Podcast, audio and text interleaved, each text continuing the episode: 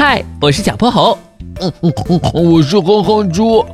想和我们做好朋友的话，别忘了关注、订阅和五星好评哦。下面故事开始啦。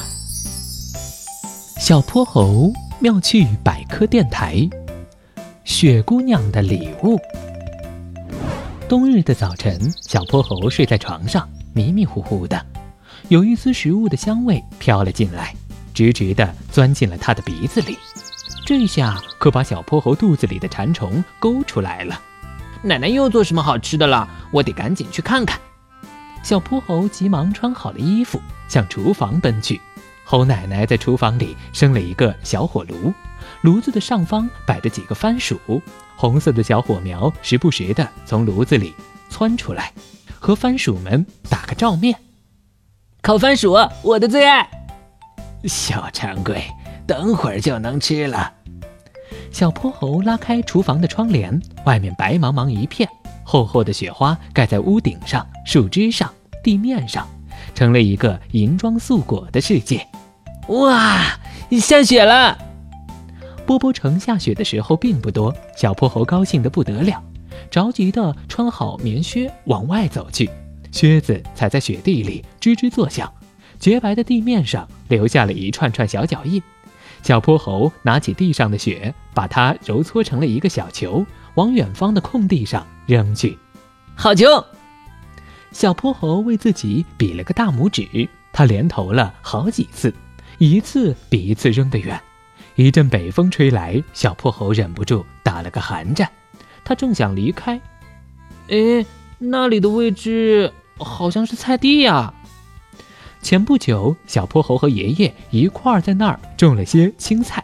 他按照爷爷的指示，一点一点地挖土、埋种子。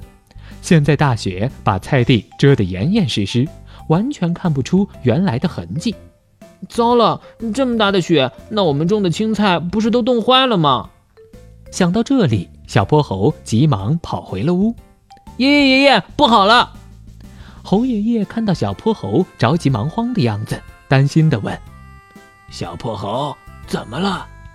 爷爷，外面的雪这么大，把菜地都给盖住了，我们一起种的菜都要被冻坏了。谁知爷爷听完笑了起来：“哈哈哈哈小泼猴，这可是好兆头啊，代表来年我们要丰收了。”丰收？是呀，有句话叫‘瑞雪兆丰年’。下大雪是来年丰收的征兆，大雪对地里的庄稼好处可多哩。大雪对庄稼来说就像棉被一样，外面的天气再冷，有这层被子，里面的温度也不会降低。等到雪融化时，会从土壤里吸取很多热量，这样土里的害虫都会被冻死。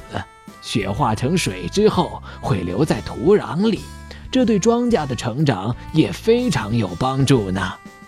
原来这是雪姑娘送的一份礼物啊！我白担心了一场。